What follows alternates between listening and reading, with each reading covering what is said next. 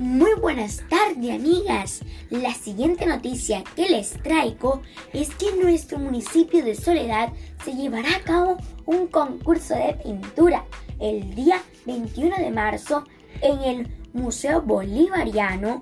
Estarán jurados expertos en la materia, los cuales tendrán cada participante un tiempo de 30 minutos para realizar sus dibujos y diseños. El ganador o ganadora recibirá una beca para estudiar arte y pintura.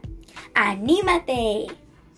Bueno, mis amigas, les informó desde el municipio de Soledad Gracie María Castro Olmos para su noticiero Chiqui Noticias Cuarto D. Feliz tarde para todas.